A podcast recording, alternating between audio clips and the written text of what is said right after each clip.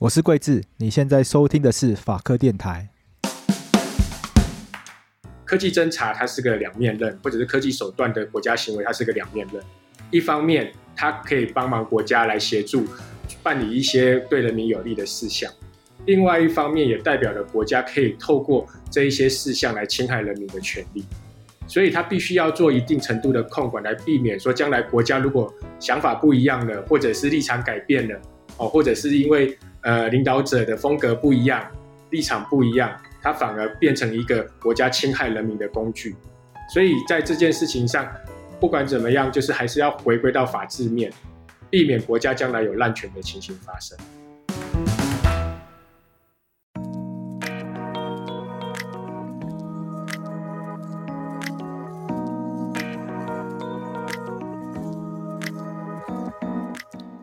二零二零年九月初，法务部推出科技侦查法草案。在这部草案中，科法务部想要一次解决许多科技侦查手段的相关问题。为什么我们会说科技侦查手段有问题呢？问题就在于说，这些随着科技进步所衍生出来的科技侦查手段，例如说 GPS 定位追踪。过去因为没有法律授权，所以反而被最高法院认为是违法侦查的手段。举例来说，在过去一个很有名的案件，有一名海巡士官长，他为了要查缉某一间公司的货车是否有运送私烟，所以他在这个货车底盘上装上了 GPS 定位器。而这个遭到追踪的人呢，他发现了这台 GPS 定位器之后呢，他就立刻报警。而报警的结果是，这个士官长遭到妨害秘密案件的刑事告诉，而最后这个士官长被判决有罪，这个案件就一路上到最高法院。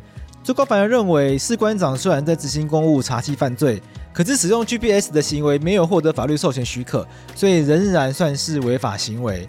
这样子的一个判决，让法务部发现说，这样可不得了了，未来这些科技侦查手段都会因为没有法律的授权而被认定是违法。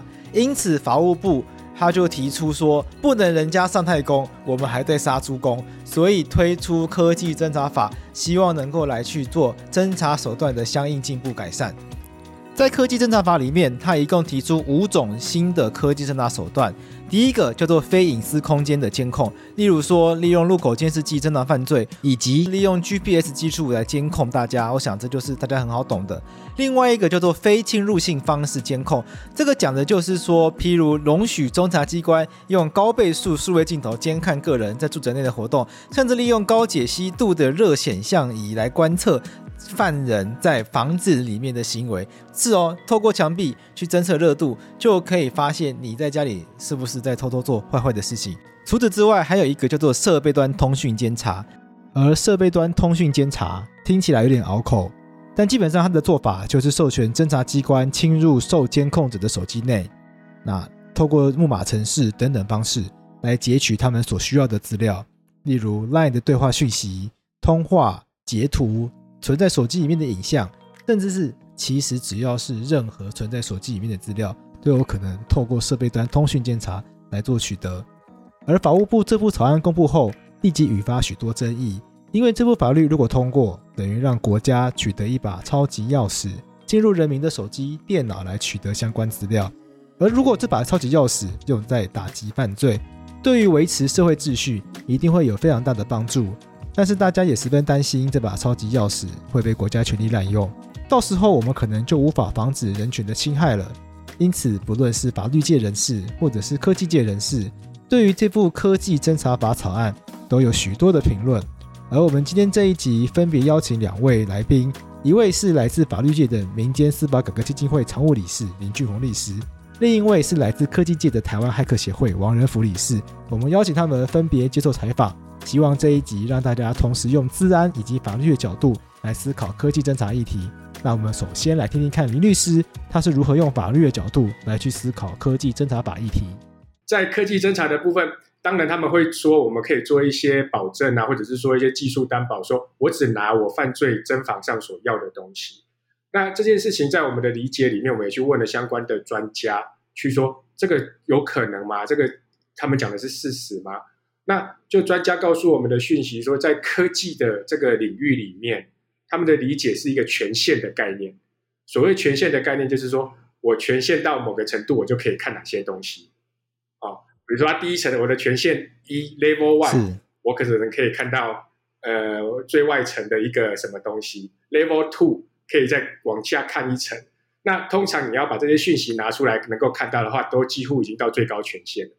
那这个权最高权限是代表的，就是说你的电脑里面、你的手机里面的东西，哦，我想要看什么我就看什么，所以它其实是没有办法限制的。OK，因为因为它几乎每一层门都有钥匙。对啊，他现在拿的是一个权限最高的钥匙，所以等于是说，我们如果开放了这样子的权利给国家的时候，代表国家它可以想要从你身上拿到什么就拿到什么。然后代表国家说可以看到你自己，嗯，可能都完全可能有些事情你已经忘记了、不记得的，你过去的人生、现在的人生、将来的将来没有办法来，过去的人生、现在的人生都可以都可以了如指掌。你昨天昨天吃什么？前天吃什么？你跟谁约会？你有什么样的习惯？你有什么样的癖好？可能通通都要被国家所掌握。所以在这个这个这个原因之下，所以我们对于相关的科技侦查的手段，它的要件必须要很。很严格的控制，而不能让国家说：“哎，我想要发动，我想要，比如说，哎，我怀疑，我怀疑林俊宏他可能有某个犯罪行为，我就直接在你的手机里面植入什么东西，我就可以看到你的赖的对话记录，我就可以看到你的 Gmail 所有的资料。嗯，然后看完以后就会发现说，啊，他应该没有什么问题，这样大家可以接受吗？”呃，可以理解说是法务部他们的的态度，或者是说在犯罪侦防上的需求啦。那这个的需求，这必须存在，这个我们通通都可以理解。那只是说，呃，这个跟我们过去强刑事诉讼法里面的其他的强制处分，像搜索啊、扣押啊这一些这一些行为，我觉得是相同的。这一些都是国家在进行犯罪侦查的一个手段。那只是说，在这个手段过去。有一样的 concern，就是说，如果国家滥用这个手段的时候，那可能就变成国家来对付一般人民了。所以在过去，我们觉得说，国家不可以随便到我家搜索，国家不可以随便接听我的电话。在科技侦查也是一样，他也当然不可以随便的来监听我的 line，不可以随便的打开我的电脑，呃，或者是用什么方式看到我的相关的资讯。所以这个部分还是必须回归到相关的呃程序上的保障，来确保说国家不会滥权的行为。那这件事情在跟过去比较是有这样的状况，就可以很明显的知道。那可是，在科技侦查这件事情又比过去更为严重。为什么比过去更为严？怎么说呢？其实，在最主要的原因会在于，是因为科技侦查的手段，它拿到的东西比过去多。哦，为什么这样讲？主要是因为。在搜索扣押的时候，它是一个比较客观的、明确的空间嘛，它就是一个物理上的，比如它搜索的顶多就是搜你家嘛，哦，那你家现现场有什么就能拿到什么。可是，在科技侦查的手段里面，它将来大家把大家的生活习惯在现在科技发达的状况下已经慢慢改变了。你我的所有的资料都放在电脑里面，都放在云端里面，你的 LINE 里面不会只有对话，对你的 LINE 里面有些人会有照片，有什么东西。所以，当国家如果说它有一个权利可以跑到你的电脑里面，或者是到你的手机里面，然后一次看到你所有的东西的时候，这样子的侵害绝对不会比过去到你家搜索还要低，而且它的侵害度很高。他一去拿就可能是拿到你的人生。以我自己个人来说，好了，随便举个例子，就是如果他们来搜索我的 Gmail，大家都有用 Gmail 嘛？OK。对，大家都用 Gmail，我我自己也有用 Gmail，我用 Gmail 的时间非常的长。他如果去搜了我的 Gmail，然后从我使用到现在的记录全部看下来，他可能比我更了解我自己。几个部分呢？我想，我觉得大家会比较在意的第一个部分就是隐私空间的定义啦。现在大这个就隐私空间的定义来说的话，就科征法它只限于说你自己，比如说你的车子啊、房车子里面啊、房子里面啊、家里啊这一些是。被认为是所谓的隐私空间，那至于在其他的部分，就会认为不是隐私空间。那简单的来说，比如说好，我们在路上外面走，那这样子算不算是一种隐私空间？在科侦法里面就不会是一种隐私空间。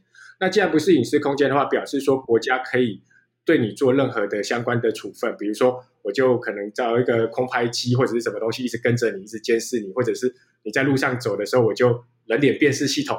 我我不知道将来会不会有哈、哦，就开始监视你所有的记录.或者是 GPS，我就追踪你在外面的行踪，哦，类似这样子的。呃，不过 GPS 有另外的规定，那另外一回事，这样举例有点不太对。不过在这个状况下，它等于是在隐私空间的部分几乎是不太设防的。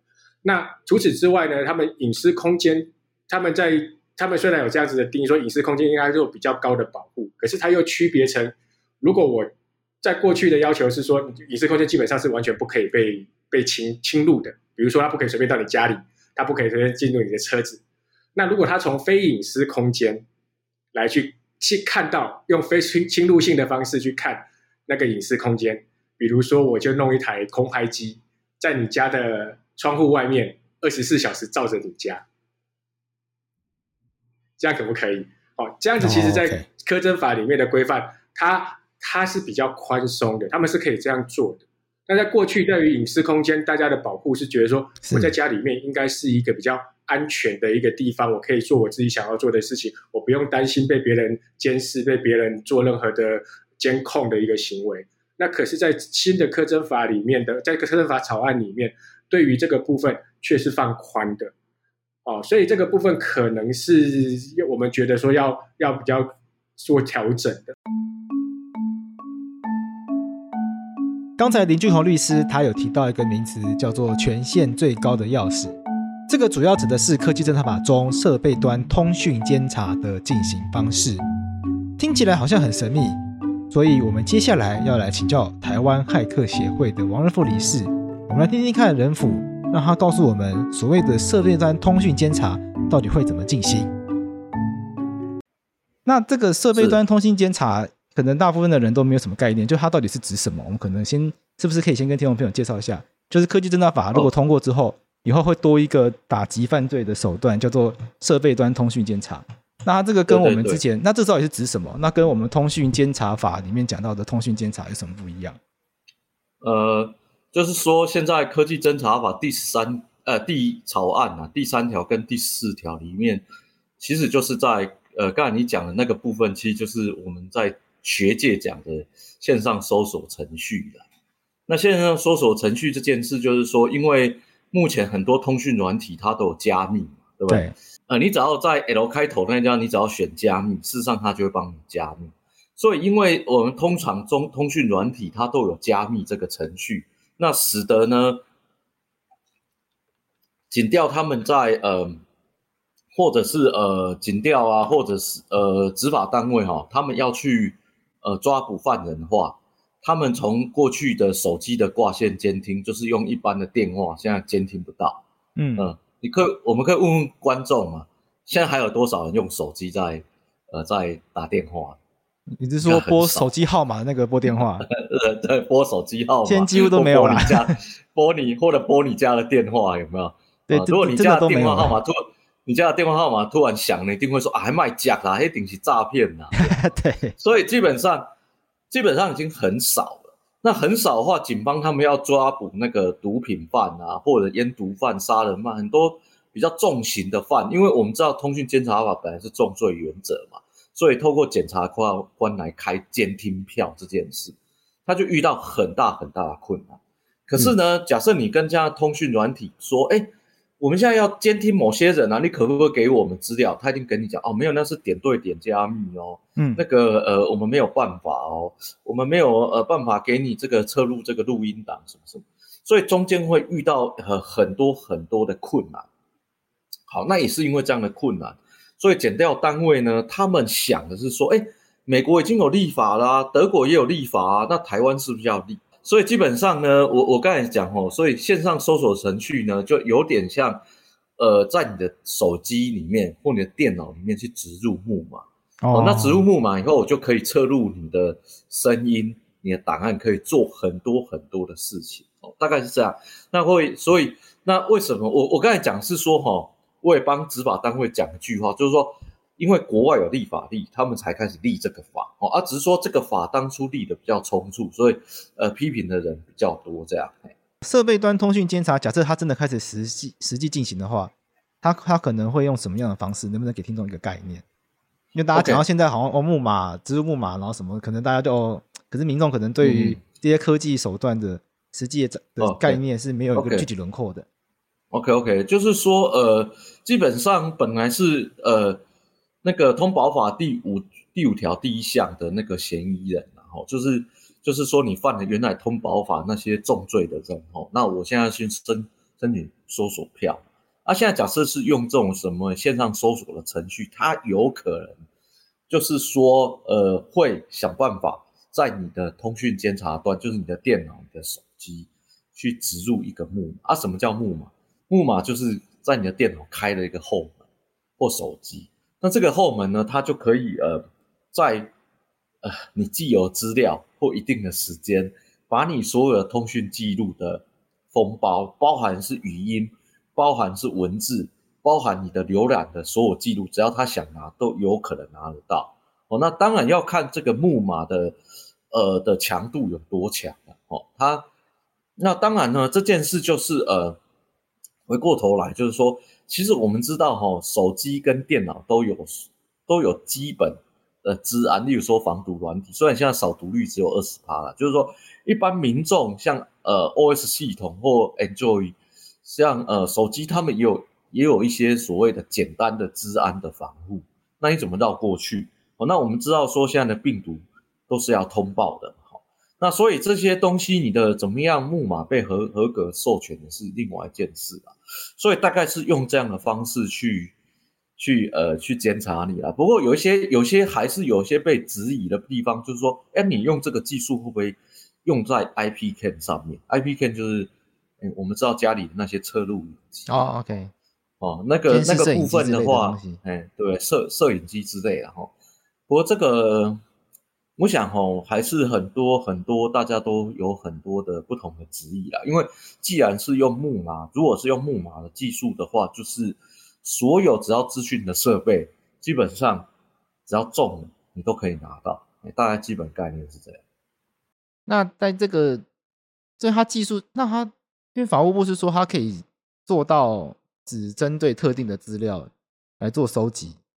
那可这件事情在技术上是真的可行的吗？因为听起来它其实感觉它是可以整包拿走的。呃，应该也是说，就是我用着说的很简单啦。好，就是说，假设你要突破突破手机哦，去拿到什么资料，你就要突破它的什么安全设定。OK，哦，所以要看。就是说，也是要看，例如说 iOS，我不是帮 iPhone 打广告，你们有置入性行销应该没有了，没有。所以呢，iPhone 它的治安的权限，因为它是封闭系统比较高，对，所以呢，你基本上要要呃，你一个 App 或者一个什么病毒要要呃去呃夺取一些权限，哦，因为我们叫做呃 compromise，就是说你要取得什么资料就要夺取什么权限，OK，例如说呃，每一个安全就像一道门。而你要进到这个门，你要这一本门的钥匙，你要打开这个门。那打开这个门就是一个技术。好.那所以呢，我刚才就讲了，就看你的木马的技术有多强。好，假设你现在的木马是针对，要是呃通讯软体，哦，你要拿通讯软体的东西，那有三个方法嘛。哦，三个，第一个你的的病毒啊，或者木马经过 Apple 的授权，你可以用。哦，就是你拿到它的凭证就可以植入，不然它手机一定挡你。那、啊、第二个就是突破，呃，像呃手 A Apple，因为 Apple 的资安权限比较高嘛，那 Android 比较低嘛，那你就可以假设你是突破这个手机的安全的权限，拿到它的凭证或伪造它的凭证进去以后，第二个部分呢，你可能要突破，例如说呃呃这些通讯软体的基本的安全设定，那突破进去你才可以拿到它里面的资料，哦，那资料里面呢，你就要看它的资料有没有加密。哦，例如说，呃，它的呃语音有做点对点这样或什么，那你还要破密，还是有破密的动作。所以基本上呢，呃，在法律里面写的很简单，实际在做上面，事实上有很大的困难跟压力。哦，那一个方法是你用呃技术哦，就是暴力破解方法一路进去。哦，就像一个歹徒呢，他进去你家很简单嘛，对不对？开撞车把。开战车不是撞车，嗯、开战车把你家的门撞破也是进去啊。哦、然后另外一个就是拿一个牙签啊，还是拿一个什么，拿一个什么呃法，就是以前那个弄呃假发呃假发箍发夹之类的东西，发夹之类，走走走然后把你弄开，也是一种技术啊，就看你怎么做了。所以实际上呢，它在执行上面有一定的困难。哦，那另外一个当然就是跟这些单位谈好，例如说啊，纳雅、Apple 啊，跟他们谈好。但是我不是这么确定他们会愿意做这件事，因为之前在美国的时候，FBI 他们有呃去做这件事，但是呢，Apple 公开讲说他们不会，除非有一定的犯罪事实，说不然他们不会，而且是重罪，否则他们不会给 FBI 任何资料。就是说，基本上你要知道是这些呃厂商他们是担心被告了，哦，被告，哦、或者是引起商誉上的损失嘛，跟一些冲击。听完仁甫的解说后，你是不是觉得设备端通讯监察听起来有点科幻，好像跟自己没有什么关联？哎呀，我一定不会是被监察的人。但事实上，类似的木马软体目前已经在世界上流窜了。根据英国的《卫报》报道。以色列 NSO 集团开发出来的飞马软体，可能是到目前为止世界上最强的间谍软体。它不用透过点选恶意连结就能够侵入目标手机，什么意思呢？它可以在手机使用者不知情的情况下轻松入侵目标手机，而这只被侵入的手机，它就会成为二十四小时随时监控、无限制资料的监控装置。因为飞马软体可以搜刮手机内包括讯息、照片。通讯录、通话记录、行事历、电子邮件以及你的网络记录。除此之外呢，它还可以偷偷启动你的手机相机，随时拍下、录下你目前所在位置的画面。它也可以打开你手机的麦克风，让骇客随时窃听你的说话内容。除此之外呢，它也可以得到你的 GPS 定位资讯，也就是说，骇客可以透过这支入侵手机知道你在哪里。而根据国际特色组织公开的资料显示，目前全世界已经有超过五万只手机被飞马间谍软体监控当中。因此，对于设备端通讯监察，大家都觉得非常忧心忡忡，生怕它对我们的资讯安全以及隐私带来危害。接下来这个部分，我们会继续听听看仁府他的说明。照理说，因为我们我们知道搜索程序是要有一个范围的啦，对，所以基本上它未来如果开搜索票，它会限制时间跟范围。只是说，就像主持人讲的哦，就是说我怎么知道你执法单位会这样做呢？你不会另外不会另案监听呢？对不对？之前有某个王姓的大咖的政治人物，对不对？就被另案监听嘛。啊，另案监听应该要另案开搜索票嘛。好，它有一定的是就是诉讼法另案监听的一个程序嘛。好，那就引起的很大很大的质疑。哦那因为另案监听其实跟本案无关的话，基本上是不能监听。原则啊，原则哈，理论大概是这样。可是呢，那那就像主持人讲，可是我今天植入东西，我怎么知道你有没有做呢？对，你做了，如果没有跟检察官跟法官讲，那如果你执法单位，例如说，呃，执法单位撤入某个呃女女嫌女嫌犯或男嫌犯，你找到一个诶晚上很开心的影片，那你看。那怎么办？好，类似这种东西，大家就会心里非常非常的担忧。对，大概是这样。但是我必须要讲哦，百分之九十九的执法单位的人员都是非常非常正直，而且有有存在善念的哦。那另外一个大家比较担心的是说，这个木马被恶意的使用，就是不是执法单位，可是执法单位一步这个木马有漏洞、有有问题的时候被坏人。或被呃境外敌对势力使用的时候要怎么办？哦，这件事才是最困难的。对对对，国安上的问题就是说，哎，如果政府使用木马，这些骇客就是说我们的使用的木马哈、哦、被骇客跟境外敌对势力利用的时候怎么办？嗯，哦，那它大幅感染台湾的的呃台湾的整个境内，那怎么办？哦，那基本上呢？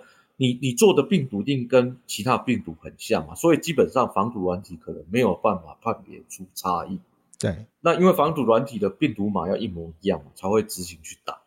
那第二个是说，这个木马如果被用到其他的国家，那台湾要怎么自圆其说了？那你了解我意思吗？因为呃呃，因为它假设有扩散性怎么办？哦，那有没有解毒剂的问题？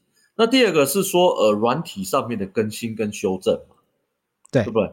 就是说。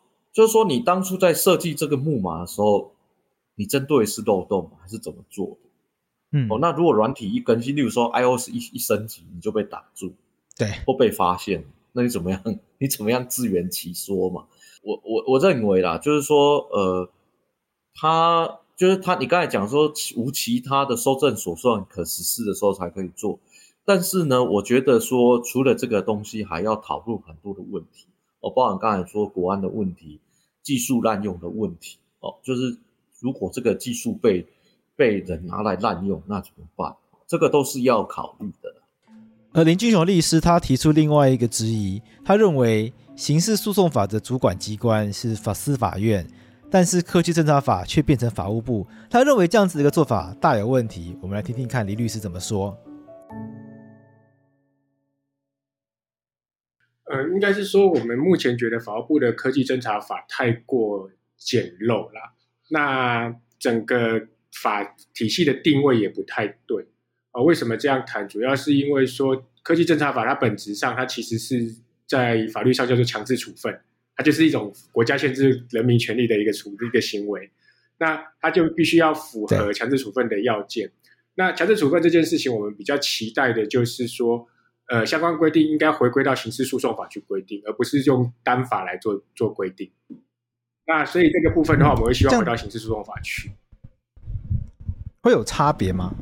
一般民就对一般民众来说会有什么感受上的差别？啊，这件事情对一般民众来说其实差别不大啦，因为最大的影响会在于是说这个法的主管机关在哪边，然后对对于法制上的立法态度是什么。Okay.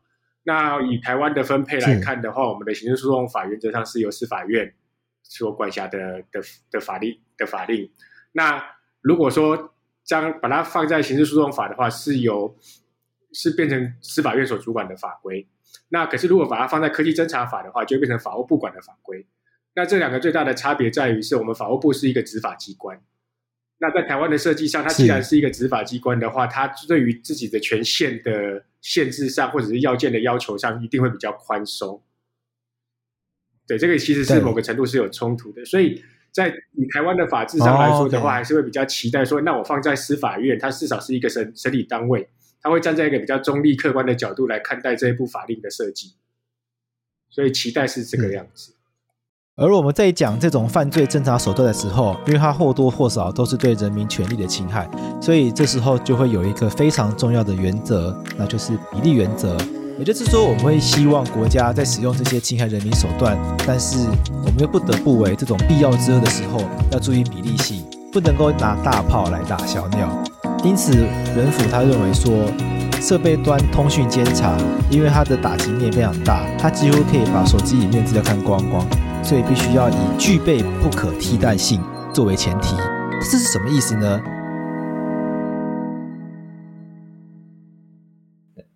可是，如果把治安拉的这么高的话，会不会回过头来又妨害到打击犯罪的效力？就这个东西要怎么平衡会比较好？哦，对了，其实我我我常常在讲这件事哦，所以我一直在讲说不可替代性，就是说，呃，我到时候会写一篇文章啦，吼，到时候再欢迎大家下载，让我们撰撰稿，对，或者是 没问题。就是说，其实回回过头来想一件事哦，因为打击犯罪这件事一定有各种方法，对，哦，所以基本上你看德国他已经告诉你了，你用别人的方法没有显著的效益，就是说讲白话文，就是你已经找不到其他方法，你再来用这个方法。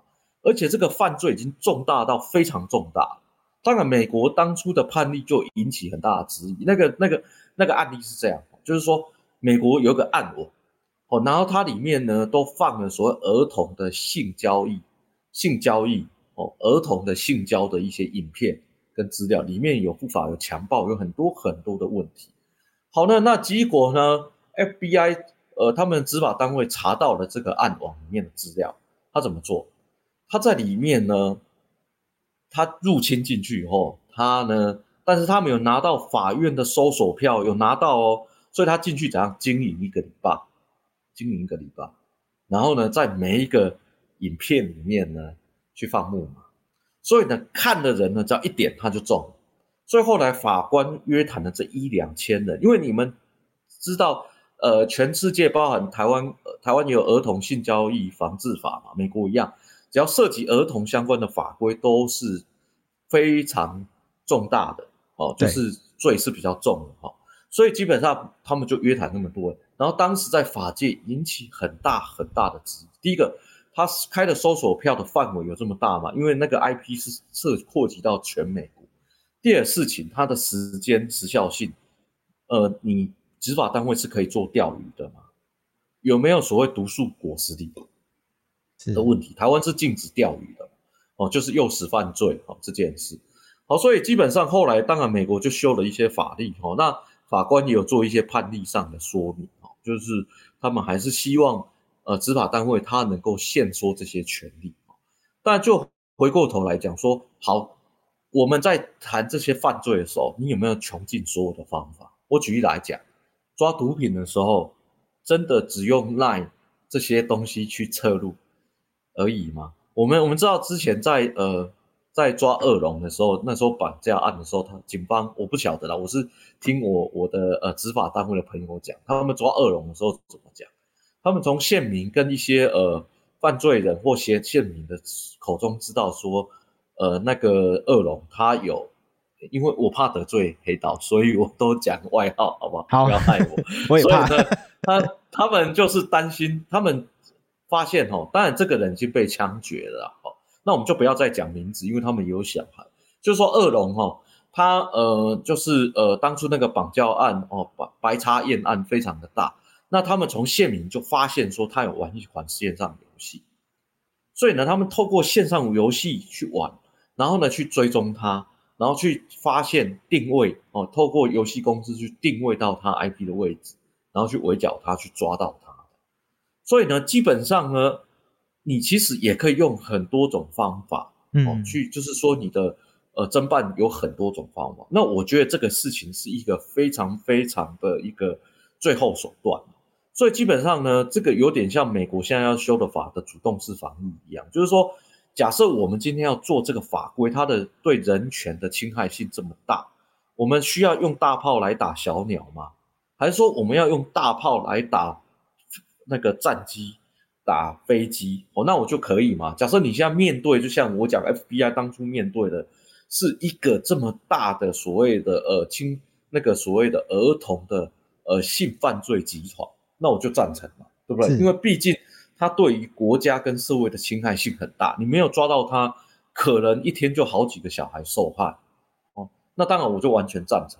那当然这些事情哦，就是要做到完全的法官保留的事项之外，我认为他必须要能够呃界定说他侵害的范围，还有这些呃他们发明的这些程式怎么样可以受到控制。那这个范围包含搜索的范围。它的时间点有多大？然后它的时间，呃，它的时间点多长？它的范围有多大？然后呢，它有没有可能被人家对岸境外敌对势力利用？这些东西都要确定好才可以用，或者说它有第三方的机制来控制它，哦，来确认它。因为我确我觉得法院哦，他没有办法二十四小时看的执法单位了哈。对，只要有一颗老鼠屎哦，就会造成整个执法单位的崩坏。哦，那我再次重申，就是我认为执法单位百分之九十八九九十九点九都是非常正直认真，也是很辛苦的啊。我很多呃调查官的朋友或者是警官的朋友，他们到半夜很多时候都还是在加班。OK OK，那所以大概这样啊哈。而在讲到这些犯罪侦查手段中，我们常常会在刑事诉讼法里面引入法官来控制，也就是说。当检察官跟警察他们想要从事某一些侦查手段，而这些侦查手段因为它会侵害人民的权利，我们为了确保这样子的一个权利不被滥用，因此他们必须要向法官申请。例如像是羁押或者是监听，都必须要由检察官向法官申请后，法官核准才可以进行。那这样子的一个机制呢，我们会发现法官。他会在我们刑事诉讼的过程中扮演了一个很重要的平衡角色，他必须要确保人民的权利不会因为国家滥用这些侦查手段而受到侵害。所以接下来林俊宏律师要来跟我们聊聊说，以科技侦查法的角度来看，法官的介入是不是能够有效地保障到我们的权利，以及除了法官以外，还有没有一些其他方法进一步减少权利被滥用的机会？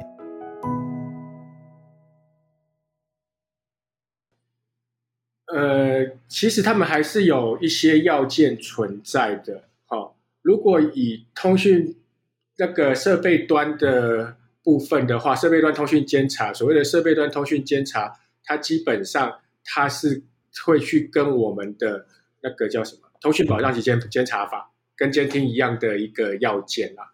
哦，是。那只是说这两个的差异到底一不一样？就我刚刚讲到的，所谓过去监听啊，它就只能听到讲话的内容嘛。那现在的设备端，我刚刚提到的设备端通讯监察就是监听你的 line，它已经拿到一个最高权限，你什么东西都可以看了。那今天我们在过去在在监听的要件里面是一个等级的要件，可是我们现在让国家可以拿到更多的东西的时候，我们给国家的要件是一样的一样的程度吗？还是说我们应该要更严格？在我的理解上，会觉得是说，在设备端这件事情，就是我监听你的 LINE 这件事情，我们觉得应该要更加的严谨来看待，说国家会拿到我更多的资讯这件事情。所以在要件上应该要再更严格一些，而不是像去说，哎，因为过去我的我可以监听你的，表示说我我也应该可以听听你的 LINE 吧？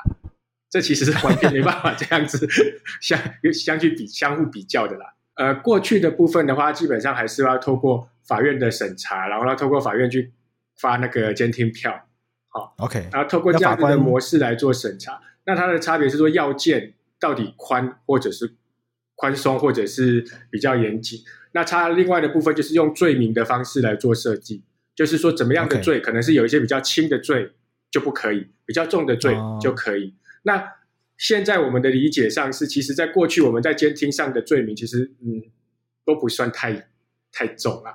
那 OK，在价值的选择上，我们期望的是比较嗯，当国家拿到我这么多东西的时候，我们会觉得说，只有在特定的重罪的状况下，才应该是可以被接受，说你可以进行所谓的设备端通讯监察的。对，那现在。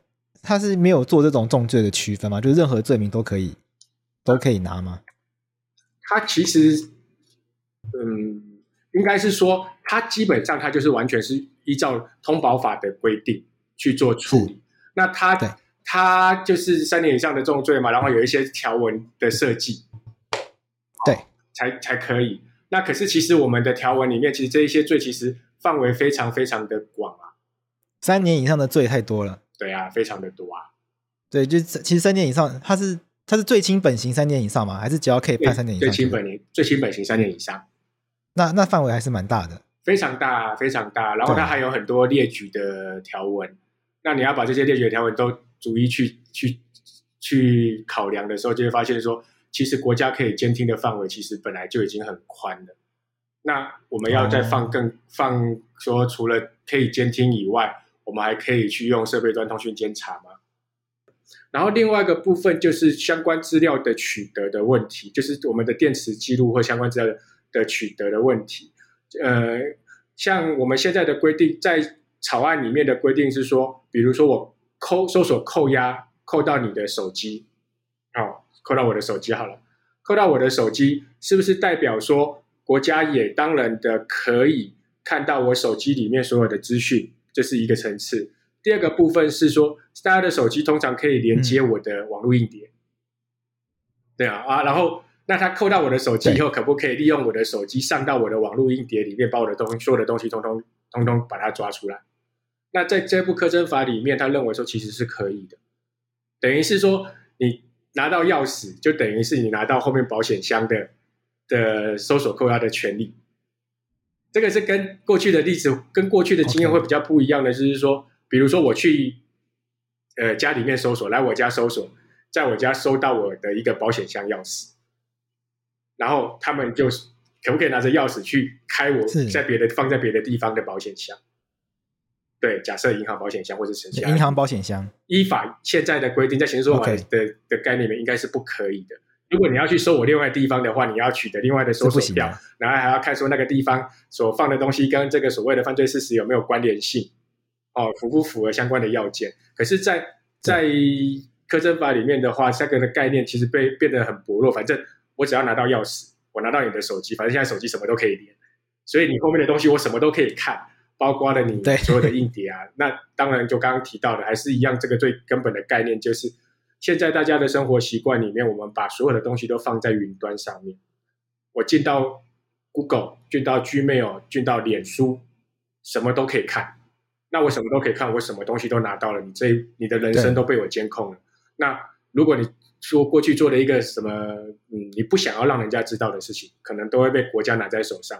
那这样子的话，国家会不会有人去利用这样子的资讯资讯来去做什么？对你，嗯，希望你做某些事情，或者是希望你做不要做某些事情的一种工具。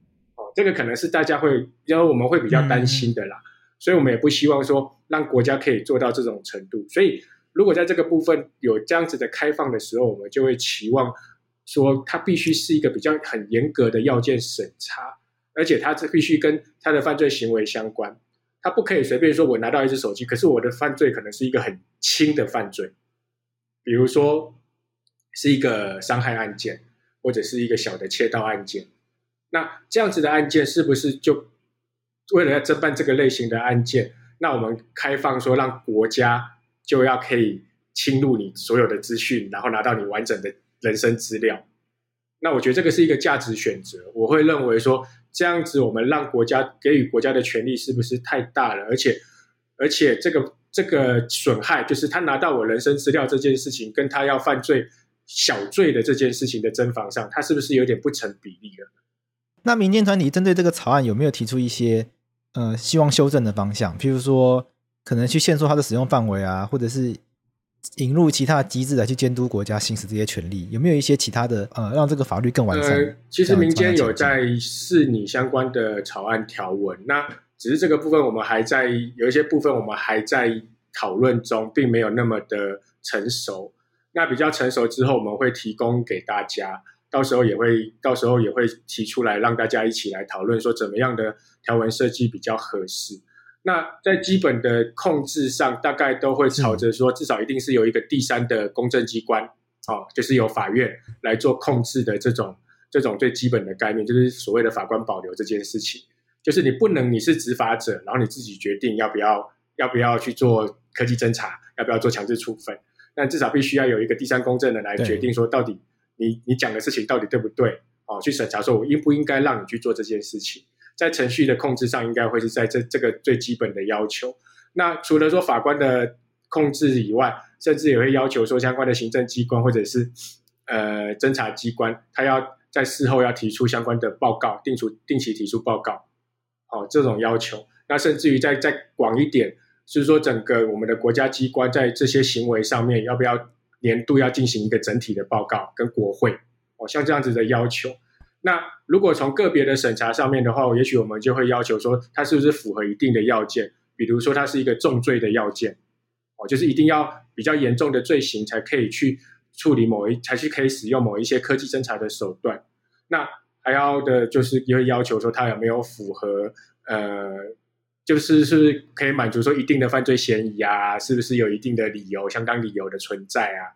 哦，这一些比较基本的要件。然后另外再去考量的就是是不是有一定的必要性？你没有？难道你没有其他的方法可以去做犯罪侦防的吗？如果有其他的方法的话，是不是应该要选择其他的方法呢？哦，那像我们在参考其他国家法制的部分，有一些国家的部分，像欧盟，他们还有选择所谓的资讯的监察官，比如说他扣来的东西以后要有一个那个监察官来帮忙去做某个程度的筛选。就是说，这个是不是跟你的犯罪侦查侦查有关的？可是我们国家不要引入，那是另外一件事情了。可是至少我们可以看到说，说其他国家他们在法制的设计上，其实有很多种环节去做控制，来避免国家过度的去取得人民的的相关的资讯，然后甚至于国家取得相关资讯之后的不当利用。其实科侦法这件事情，我觉得大概可以讲的是要唤醒民众大家的意识啦。其实。在现在的氛围底下，尤其是在疫情的氛围底下，大家开始就是某个程度，国家会让大家觉得说有科技手段。我们先不谈科技侦查，国家透过科技手段可以来保护所有的人民。比如说，我实联制收集大家的资讯，然后我在整合大家的资讯之后，知道你跑到哪里去。可是这一件事情，大家要有一个意识，在说，当然国家站在一个善意的角度来做这件事情的时候是。呃，大家好像可以接受的，可是同时相对的，当我们同意国家做这件事情的时候，我们也开了一个门给国家，说其实你可以用利用这些资讯来对我做不好的事情。所以我觉得在这个部分要慢要给民众有一个不一样的思维，在于是科技侦查它是个两面刃，或者是科技手段的国家行为它是个两面刃。一方面它可以帮忙国家来协助办理一些对人民有利的事项，另外一方面也代表了国家可以透过这一些事项来侵害人民的权利。所以他必须要做一定程度的控管，来避免说将来国家如果想法不一样了，或者是立场改变了，哦，或者是因为呃领导者的风格不一样、立场不一样，他反而变成一个国家侵害人民的工具。所以在这件事情上，不管怎么样，就是还是要回归到法治面，避免国家将来有滥权的情形发生。可能大家会很难想象，为什么会有滥权。我觉得对台湾来说，可能很难想象是为什么会被认为有滥权。真的，国家如果都没有警察都没有枪的话，那坏坏人怎么会怕？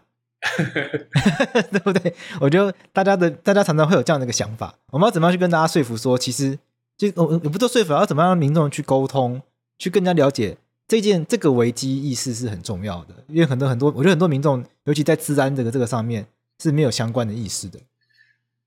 嗯，从民众的角度来看的话，其实大家没有发生事情就不就觉得好像没事啊。那目前确实是看起来好像台湾目前的民主法治的状态看起来好像也都还好，还没有走到像中国那种很严重的程度。对，哦，那可是其实国家默默默的在收集很多资讯，是大家没有在注意的。其实，在之前的疫情期间。我们就开始陆陆续续听到说，哎哎，原来他们有在做这件事情。比如说之前一个，哎、嗯，我忘记那个叫什么系统，他一开始先用十连制系统嘛，哦，对，然后后来又有谁疫调被抓被抓到，然后又又又当时又又跑出另外什么叫云龙系统，OK，对，然后去整合相关的资讯，所以这代表一件事情，说其实现在国家有手上有一大堆大家人民的资讯，而且他可能随便踢一下。他就可以整合你在干什么了。那虽然现在国家还没有使用，可是哪一天他想对你使用，如果你是个呃比较重要的人，或者是你是有不同声音的人，他其实已经有相关的资讯了。那其实我们在科技侦查法或者是相关的治安的要求上，我们认为说国家在收集目的之外，基本上这些资讯应该要销毁，或者是不能再长期留存。那可是现在看起来，我们的国家已经在留存这件事情，那也保有相关的资讯。那既然没有没有做相关的规范的时候，我们怎么样去确保说将来国家不会去使用？我们不能说因为现在没有发生，将来就不会发生。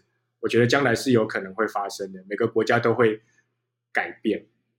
好啊，我们还是会有选举的问题。我们那讲的更糟糕一点好了，那万一。哪一天真的中国跑过来统治我们呢？这些资讯中国中国可以直接拿去用。哦，对，我觉得这个是很可怕的。哦啊，当他们已经有这些资讯的时候，这资料库的资料已经既然已经都被留存了，将来谁要拿拿去这样使用，其实你也不知道。那另外一个想象在于是说，嗯，如果说我们的国家目前在这方面它已经收集了，然后它的治安系统又做得不好，那万一它又被入侵？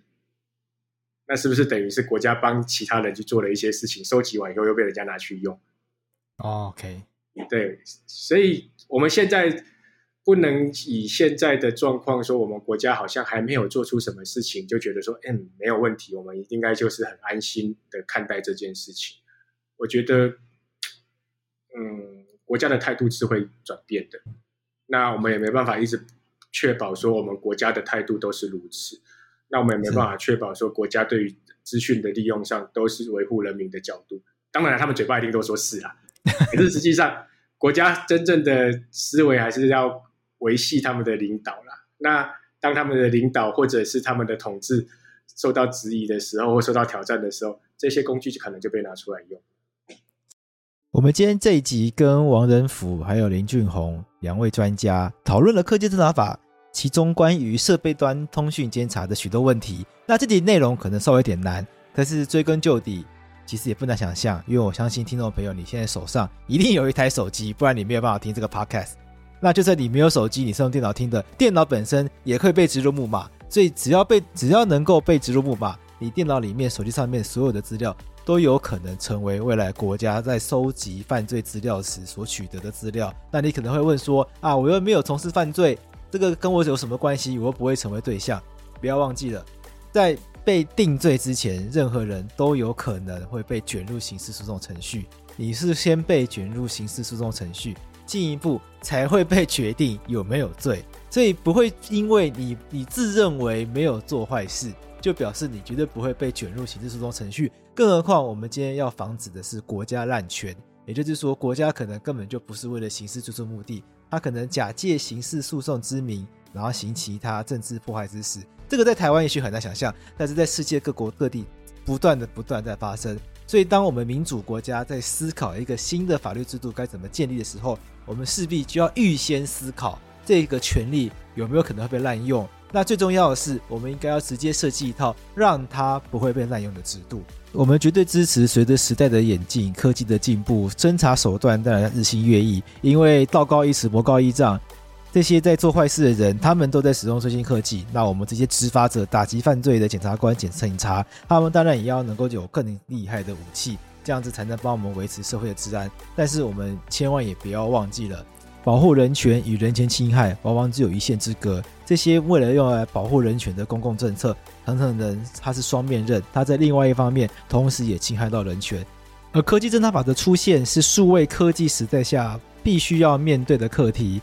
然而，在数位科技时代下面，刑事诉讼法国家对于人权侵害的风险往往变得更高。而我们透过飞马间谍软体以及 WannaCry 等等病毒攻击事件，我们也可以发现这一类型的人权侵害。可能会比以往来得更猛烈、更强，它也侵入到我们更多核心的资料领域。因此，我们希望透过这一集唤醒更多治安圈、技术圈以及法律圈朋友的关注。我们希望大家一起来思考这部法律可能产生的风险以及各种后果，同时来去思考如何兼顾人权以及犯罪打击。